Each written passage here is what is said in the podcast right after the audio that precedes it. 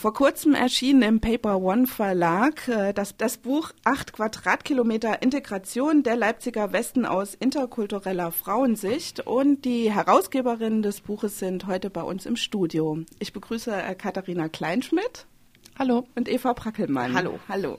Ich möchte erstmal von euch bitte etwas zu dem Hintergrund des Buches wissen. Da hängt ja ein Projekt dran. Also es ist nicht ein Buch, was ihr mhm. alleine geschrieben habt. Ja, sehr gerne. Also es ist ein Buch, was ähm, im Rahmen des Bundesförderprogramms Stärken vor Ort ähm, entstanden ist und äh, von Mai bis Jahresende mit insgesamt 14 Autorinnen aus verschiedenen Ländern, also deutschen und nicht deutschen Hintergrund, unterschiedliche kulturelle Wurzeln entstanden ist mit verschiedenen Blickrichtungen und verschiedenen Themen. Hm, eigentlich habt ihr davor oder gab es davor auch schon ein Projekt und es war, äh, sage ich mal, im Sinne der Nachhaltigkeit eigentlich ein Folgeprojekt, oder? Ja, genau. Also es sind einige Teilnehmerinnen sind aus dem alten Projekt oder vorherigen Projekt mit dabei gewesen und haben mitgearbeitet. Mhm. Und das in 2010 war ein sogenanntes Ausstellungsprojekt. Da haben also in Tandem ähm, Teams, eine Frau mit, äh, mit deutschen kulturellen Wurzeln und eine Frau mhm. mit nicht deutschen kulturellen mhm. Wurzeln, sich gegenseitig ähm, befragt und interviewt, Lebensperspektiven auseinander äh, gefummelt und dann entsprechend ähm,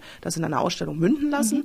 Und da in dieser Gruppe kam dann so der Gedanke, ja, was machen wir denn jetzt? Das ist alles mhm. so spannend, jetzt könnten wir doch eigentlich ja mal ein Buch machen. Dann haben Katharina mhm. und ich erstmal tief Luft geholt und überlegt, erstmal Weihnachten vorbeiziehen lassen und dann haben wir dann Anfang 2011 gesagt, ja, das könnten wir eigentlich machen. Wie habt ihr die Teilnehmerinnen gefunden? Ganz grundsätzlich, das ähm, Projekt ist für Frauen, die man sagt das so, nicht im Erwerbsleben mhm. äh, stehen. Das heißt, sie können arbeitslos sein oder im, im Mutterschutz oder in der Umorientierung, egal auch wie.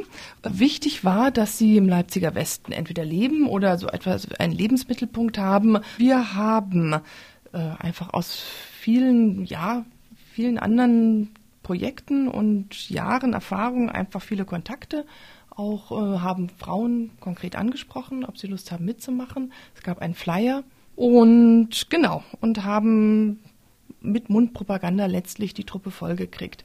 Eva hat schon gesagt, aus ganz vielen Ländern und ich würde gerne einfach nur mal einen Abriss, weil ich das einfach so beeindruckend finde, was, was da alles zusammengekommen ist. Also hier ist Dominikanische Republik, Spanien, Russland, Chile, Ecuador, Türkei, Ukraine, Deutschland, Tadschikistan, also mhm. also wirklich äh, einmal um den Globus rum. Das Buch repräsentiert ja den Leipziger Westen aus mhm. Frauensicht, finde ich auch sehr gut. Also die Beiträge in dem Buch sind sehr unterschiedlich. Also es gibt Comics, Erfahrungsberichte, auch äh, Texte in, äh, in anderen Sprachen. Was war so für euch das vielleicht bewegendste oder schönste Erlebnis im Zusammenhang mit dem Buch? Also zum Teil gehen die Geschichten, die da drin stehen, ja auch mhm. sehr tief rein. So, mhm. was, was habt ihr da so persönlich auch mitgenommen? Ja. Also was für uns ganz wichtig war, dass wir mit den Frauen zusammen das mhm. Konzept entwickelt haben. Also es gab so eine Sommersitzung bei uns in der Küche zu Hause und Katharina und ich gesessen und mit bunten Post-it-Zetteln überlegt, wie man die ganzen Ideen und Gedanken in Kapitel fassen kann und haben das dann da auch nochmal bei den Frauen vorgestellt und was wir immer gesagt haben, es soll ein persönliches Buch werden, aber nicht privat. Also mhm. wenn ihr das was schreibt und wenn ihr eure Gedanken äußert, macht euch bewusst, dass das andere lesen, was auch ganz wichtig war. Und ich glaube, dass das für die Frauen ganz wichtig war, nochmal so, ähm, so zu gucken, was will ich eigentlich preisgeben? Was ist mir wirklich wichtig, auch an meinem Leben in Deutschland? Und was möchte ich gerne, was andere mitnehmen von meinen Erfahrungswerten. Das fand ich persönlich eine ganz sehr, sehr wichtige Geschichte. Also mein schönstes und persönlichstes Erlebnis, ja, was kann man da benennen? Es gibt eine Sache, man, aber es soll keine Wertigkeit darstellen. Mhm. Und was mich doch sehr beeindruckt hat, das war eine Begegnung mit, äh, mit einer Autorin, mit der, mit der Semahat Kotschal, die auch da geschrieben hat, ähm, die in Lindenau wohnt und Muslima ist und bei mir ein großes Anliegen ist, einen interreligiösen Dialog auch hinzubekommen. In Leipzig und auch in den Stadtteilen, die eben nicht unbedingt im Zentrum sind. Und mhm. das fand ich für mich persönlich so ein sehr, sehr bewegender Moment. Ja, und ich hoffe, dass da auch der Kontakt, der bleibt auch bestehen, so mhm. oder so. Also was ich einfach toll fand, dass wir so organisatorisch, dass das so locker mhm. äh, einfach mhm. passierte. Wir haben Absprachen getroffen und diese Absprachen wurden einfach peinlichst eingehalten. Wir haben uns ja. total verlassen können auf, ja. auf jede ja. Frau.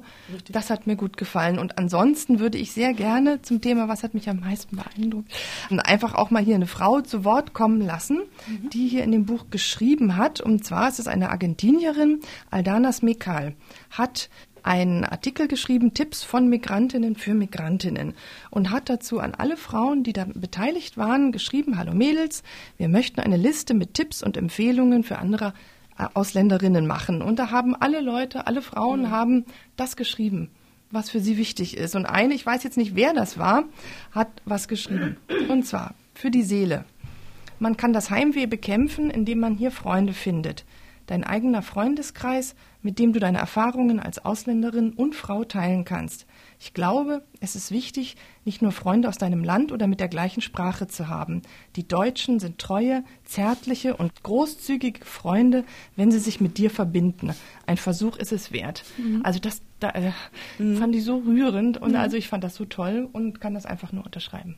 Gab es auch irgendwas, wo ihr sagt, das Interkulturelle an dem Buch, also da hat sich auch für euch was an der Sicht geändert oder so? Also das Interkulturelle, mich hat diese unglaubliche Offenheit der Frauen mhm wahnsinnig beeindruckt. Also es knüpft direkt an das an, was auch Katharina sagt. Es gab also ein, ähm, eine unglaubliche Wissbegierigkeit auf beiden Seiten. Ne? Das erste Treffen, das war dann ne, erstmal so ein bisschen so ähm, mal abchecken, aber dann äh, haben wir tatsächlich auch festgestellt, dass solche zum Thema interkulturelle Identität zum Beispiel, was mhm. ist Heimat, die Heimatbegrifflichkeit, dass man das mal äh, so auseinanderfummelt, sind, ist Frauen, die hier sind, ist es wichtig, ähm, kulturelle Wurzeln hier weiter zu verankern oder neu zu verankern. Das fand ich eine ganz spannende Diskussion. Oder ähm, was eine äh, Spanierin uns auch nochmal gesagt hat, ich habe in Spanien nie überlegt, ob ich Spanierin bin, aber hier bin ich auf einmal Spanierin. Mhm. Und jeder, der, mit dem ich mich treffe, der will, dass ich eine Tortilla mitbringe, ich kann die gar nicht backen.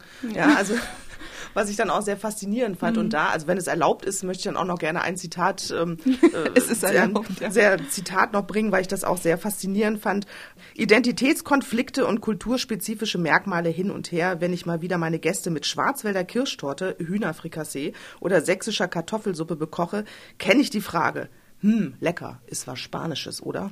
Inwiefern würdet ihr sagen, jetzt das ist jetzt typisch, die Situation der Frauen, ist die irgendwie typisch für den Leipziger Westen oder mhm. ist die wahrscheinlich für andere Frauen mit Migrationshintergrund in Leipzig ähnlich? Unsere Einschätzung ist, also wir gehen da im Fazit auch nochmal drauf ein, dass vieles sicherlich auf den Leipziger Westen bezogen ist, aber mhm. das ist sehr generell. Und das mhm. ist nämlich das Faszinierende auch, weil wir auch nochmal gesagt haben, es gibt die Migrantin im Leipziger Westen, die gibt es nicht und es gibt auch mhm. nicht die Migrantin. Und was es aber gibt im Leipziger Westen, oder eben nicht gibt, das sind zu wenig spezifische Angebote und mhm. Treffpunkte auch mhm. für Frauen mit Migrationshintergrund. Übrigens sind die Frauen also alle, die äh, möchten so auch gar nicht benannt werden. Diese, allein mhm. diese Begrifflichkeit mit Migrationshintergrund, haben sie uns alle auch in der Regel schon angeguckt, so, was soll das denn jetzt sein?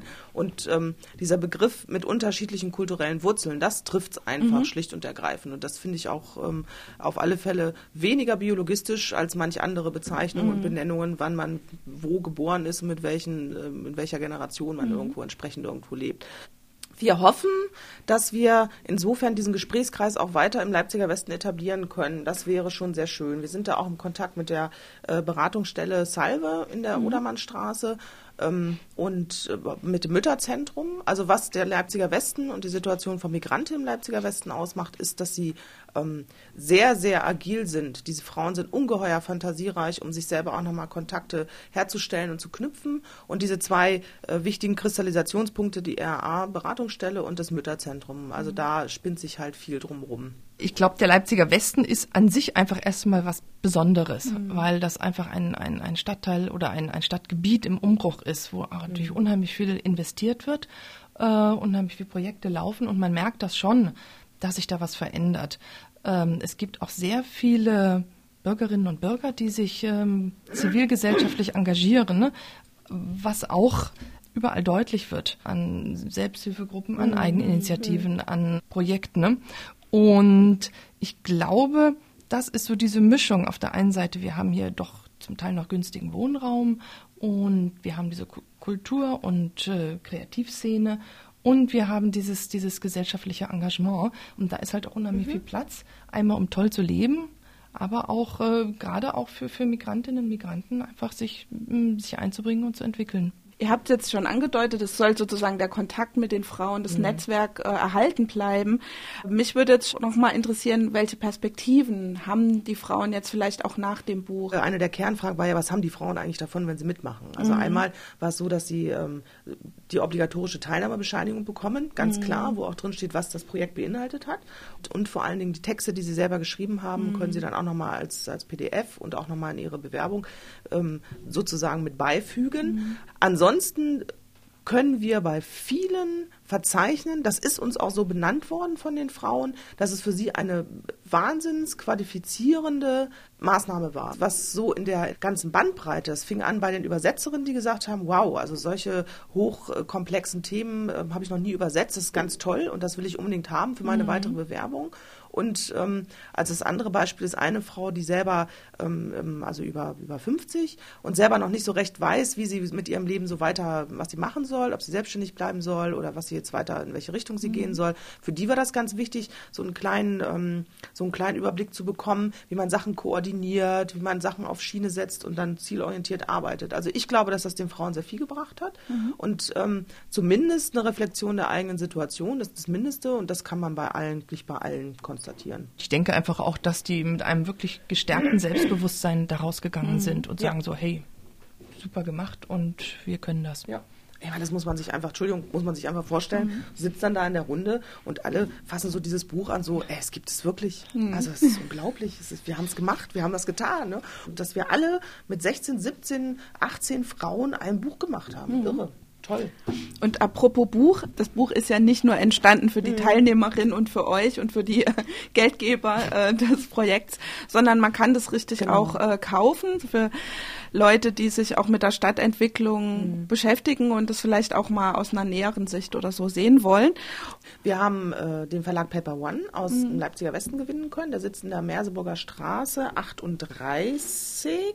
Der ist geöffnet ab 14 Uhr jeden Tag bis 18 Uhr und man kann es übers Internet bekommen. Mhm. Und im, in der Buchhandlung Seitenblick am Lindenauer Markt ist es mhm. auch zu erstehen. Und das kostet 12,95 Euro. Die ISBN-Nummer sagen wir jetzt nicht durch. Nein, nein. genau, dann danke ich euch recht herzlich, dass ihr im Studio wart und wünsche euch äh, viel Erfolg bei weiteren Projekten, die es bestimmt auch geben wird, nehme ich mal an. Ja, danke. Vielen Dank.